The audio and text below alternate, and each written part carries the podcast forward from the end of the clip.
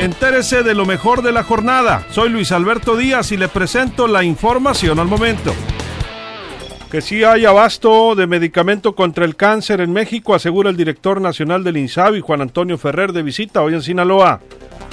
En tres meses quedarán concluidos el nuevo hospital pediátrico de Culiacán y el Centro de Salud Urbano. Garantizan el director del INSABI y el gobernador Quirino Ordaz. Seguirá el intenso calor, registra Sinaloa 45 grados centígrados pero no ha sido la más alta de esta temporada.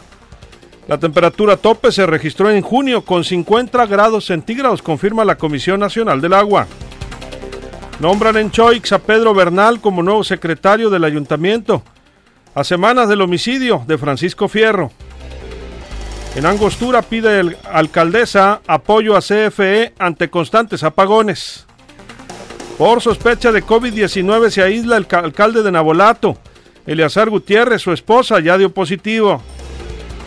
En Culiacán espera el alcalde Jesús Estrada Ferreiro reducción, ojalá verdad, del 85% en contagios de COVID al término de su campaña de cubrebocas obligatorio. En Los Mochis, defiende el ayuntamiento decisión de reapertura de casinos y negativa campos deportivos. En Guasave, Banco Santander amontona clientes en interior y exterior adultos mayores y discapacitados incluidos. Y en Mazatlán, regidores de Morena y del Partido del Trabajo cuestionan operatividad de la administración municipal, la del Químico Benítez, tras 15 cambios de funcionarios de primer nivel.